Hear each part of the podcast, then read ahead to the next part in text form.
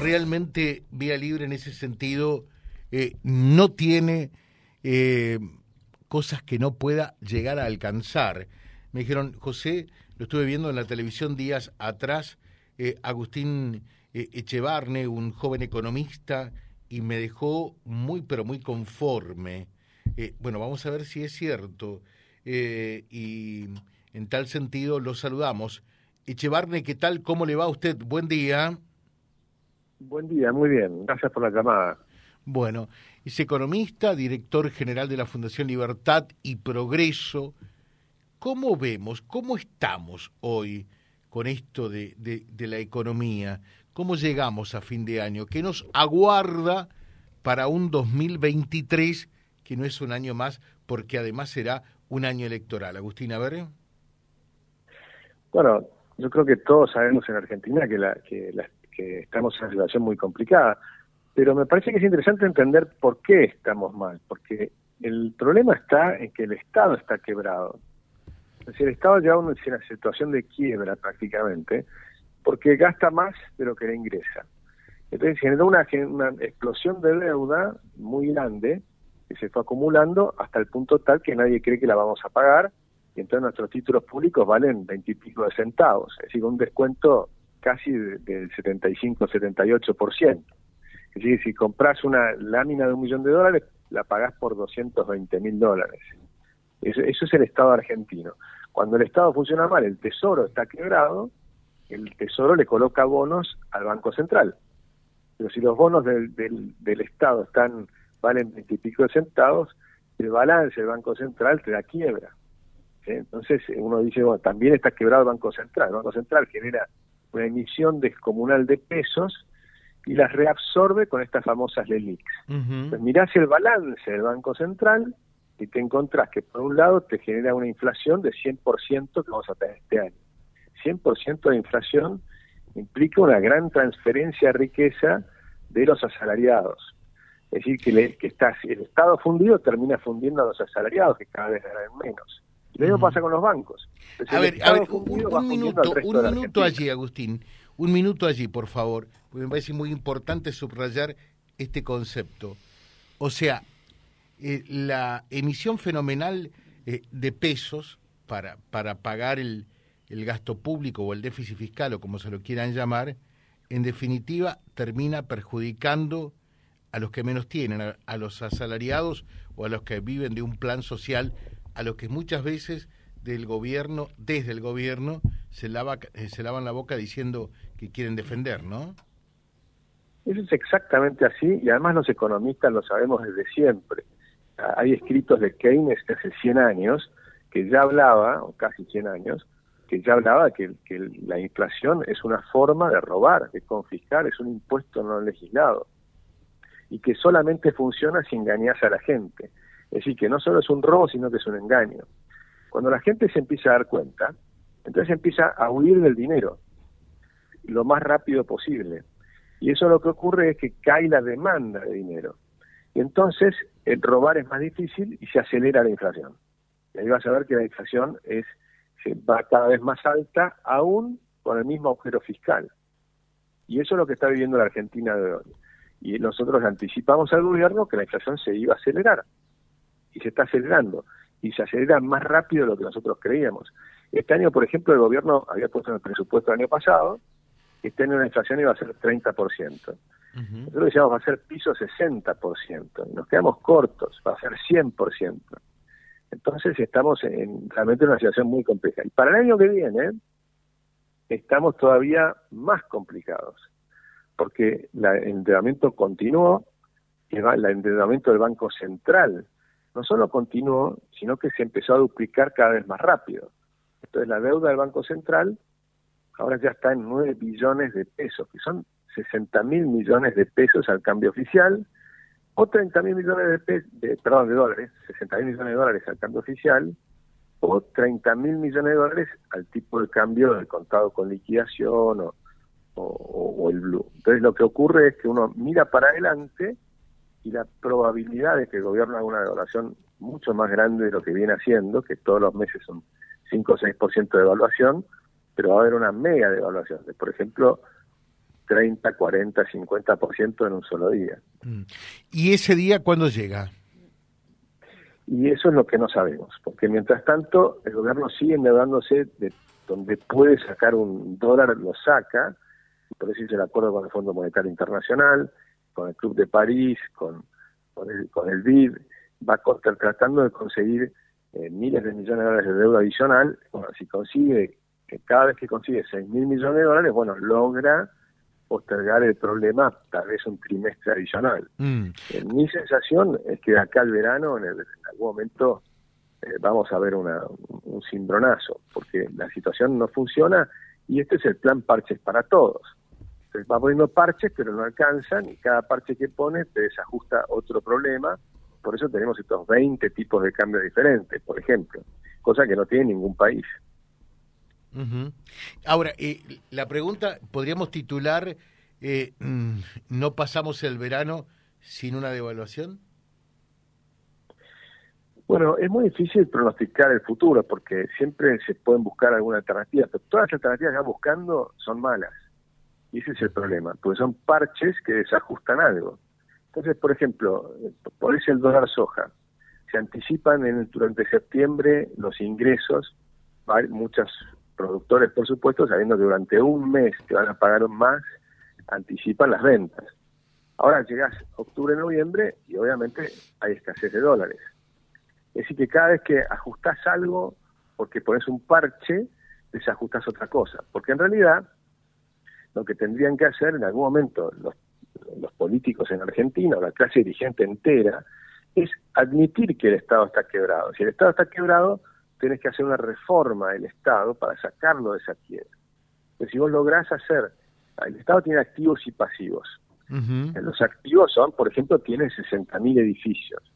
Si uno hace una reforma del Estado donde en realidad empezar a trabajar con la cantidad de gente que necesitas y no llenando con una cantidad de gente que no necesitas, hay, por ejemplo, 200 y pico mil personas que pueden pasar al sector privado y después dar tiempo, les decir lo hago en un año, en un año y medio, les sigo pagando el sueldo, pero hoy dejas de trabajar porque esa función no tiene sentido. Por ejemplo, controlar precios no tiene sentido, es obvio que no funciona. Entonces esa gente se va a su casa. Y te van a quedar libres 20.000 edificios. Esos 20.000 edificios los puedes vender contra la deuda. Y ahí reducís la deuda y achicás el Estado que se hace más eficiente el Estado termina en algún punto siendo eh, estando equilibrado, sin generar déficit fiscal y además bajo la deuda. Entonces saneaste el sistema. Entonces el Banco Central queda saneado porque entonces los títulos que tiene adentro valen, tienen valor y empezás a tener un sistema saneado en todas partes y los bancos en general siguen dejándose. Es decir, si saneamos al Estado, se sanea la Argentina. Y ahí empezás a crecer nuevamente y volvés a ser un país normal, cosa que dejamos de hacer hace un montón de años. Ahora, daría la impresión que, por lo menos por el momento, no tenemos que esperanzarnos de nada de eso, ¿no? Porque, en definitiva, las herramientas que pretende utilizar el gobierno eh, para controlar la inflación y demás son las recetas que ya fracasaron, ¿no? Es así y continúan haciendo lo mismo. Y a mí me da lástima, por ejemplo, el señor Rubinstein, que se da cuenta de la situación y las palabras del viceministro de Economía fueron estamos coqueteando con la hiperinflación. Nosotros venimos alertando este tema hace rato y cada vez que muchas veces lo decimos en canales de televisión que son más bien oficialistas, nos pegan muy fuerte porque dicen que somos escandalosos. Y no lo somos, simplemente hoy lo están admitiendo por lo menos una parte del gobierno. Hay otra parte del gobierno que sigue, este, digamos, buscando soluciones fantasiosas dicen vamos a devolver la alegría, vamos a regalar plata. ¿De dónde? ¿De dónde van a sacar plata?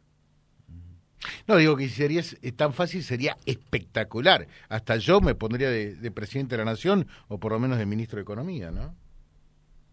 Claro, pues uno puede solucionar todo imprimiendo billetes, eh, donde hay un, eso es lo que el Estado argentino ha venido haciendo hace tiempo. Cada vez que hay un problema, el Estado argentino imprime billetes y le pone plata y cree que soluciona el problema de, hecho, soluciona el problema durante un tiempo porque le da plata a ese sector que necesitaba dinero.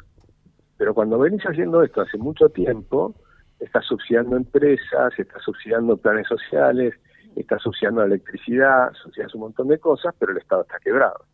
Y una vez que llegas a la quiebra del Estado, bueno, ahí tienes un problema fenomenal.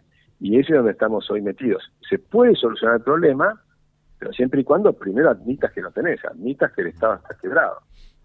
Entonces ahí sí empiezas a hacer cosas que te permiten decir, por supuesto, no son cosas que son fáciles, por supuesto vas a tener enfrente a los sindicatos, a los piqueteros, un montón de gente que va a tratar de quedarte piedras.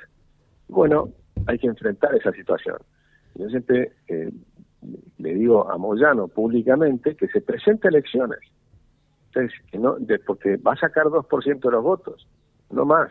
Entonces, que sepa que no, no es él el que gobierna Argentina. Acá tenemos un, un, sistema democrático. El que gane las elecciones es el que fija las reglas de juego. Presenta las leyes al Congreso y el Congreso las aprueba. Y nadie tiene derecho a tirar piedras contra lo que aprueban los legisladores elegidos por el pueblo de la nación argentina. Ahora, eh, pregunto, eh, y, ustedes a Massa cómo lo ven? Eh, porque pobre tipo también es un equilibrista, ¿no? entre, entre Alberto, Cristina, Máximo, los piqueteros, los movimientos sociales y demás. No es cualquiera que es ministro de Economía en verdad en la Argentina, ¿no? ¿Cómo lo ven enfocado? Bueno, creo que lo definiste bastante bien. me quedo con eso, porque creo que, que Massa eh, realmente lo que está haciendo es endeudando a la Argentina.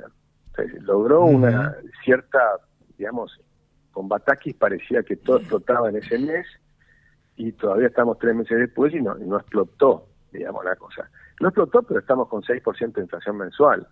6%, entre 6 y 7. 6% de inflación mensual es 100% anual, 7 es 125% anual. ¿Sí?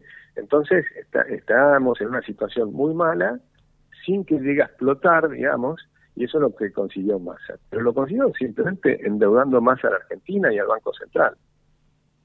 Es decir, que te genera un problema más grande para más adelante. No solucionó ningún problema. Esa es la realidad. Última, para que la gente realmente eh, aquel asalariado que vive un plan lo entienda. ¿Por qué la inflación pega significativamente y el más perjudicado es por allí el hombre de a pie, el que vive un salario de un plan? Bueno, porque los sueldos van subiendo por escalones. O sea, los precios van subiendo todos los días. Entonces, se genera un triángulo, imagínate un escalón y en cambio comparando contra los sueldos que suben todos los días. El, el día que te subió el sueldo, después de, te suben, por ejemplo, cada tres meses o cada cinco meses, el día que te aumenta el sueldo alcanzás a los precios, pero al día siguiente los precios siguen subiendo y tardas otros tres o cuatro o cinco meses para que te vuelvan a dar otro aumento. Entonces te van haciendo, te van descapitalizando, cada vez tu sueldo vale menos. Y por el otro lado, tenés, por ejemplo, empresarios que consiguen eh, cantidad de empresarios que consiguen créditos a tasas menores que la inflación. Tienes créditos al 40%, al 50%, al 60%, al 70% anual, pero la inflación es 100%. Entonces, ¿quién pagó la diferencia? Los asalariados. Entonces, los capitales, los, capitalistas pueden comprar, los empresarios compran máquinas y se capitalizan con una, emitiendo una deuda que es menor que la inflación. Entonces le estás regalando plata a los empresarios. Eh, esa es una de las maneras. Pero hay un montón de maneras de subsidios, los de tierra del fuego, hay los subsidios que tienen, las protecciones que tienen, eh, por ejemplo, el sector textil. El sector textil está totalmente protegido. Entonces los precios suben rapidísimo. De hecho, suben más rápido que el promedio de la inflación. Entonces, cuando el asalariado quiere comprarse un jean o quiere comprarse una, una camisa, le cuesta el doble de lo que debería. Eso es así. Entonces, el, la moneda en con que le pagás al, asalariado es una moneda débil, es una moneda falsa, es un peso argentino devaluado. Mientras que para los demás eso puede significar, para en algunos casos, un enriquecimiento. Es una transferencia de riqueza de pobres a ricos. Eso es la inflación. Y la inflación siempre en todas partes. Gracias, eh, Agustín Echevarne, muy atento, muy amable. ¿eh? Muchas gracias a ti. Un abrazo grande. Gracias. Economista, director de Libertad y Progreso, charlando con nosotros también sobre los efectos que genera la inflación. www.vialibre.ar, nuestra página en la web, en Face, Instagram y YouTube. Vía Libre Reconquista. Vía Libre. Más y mejor comunicados.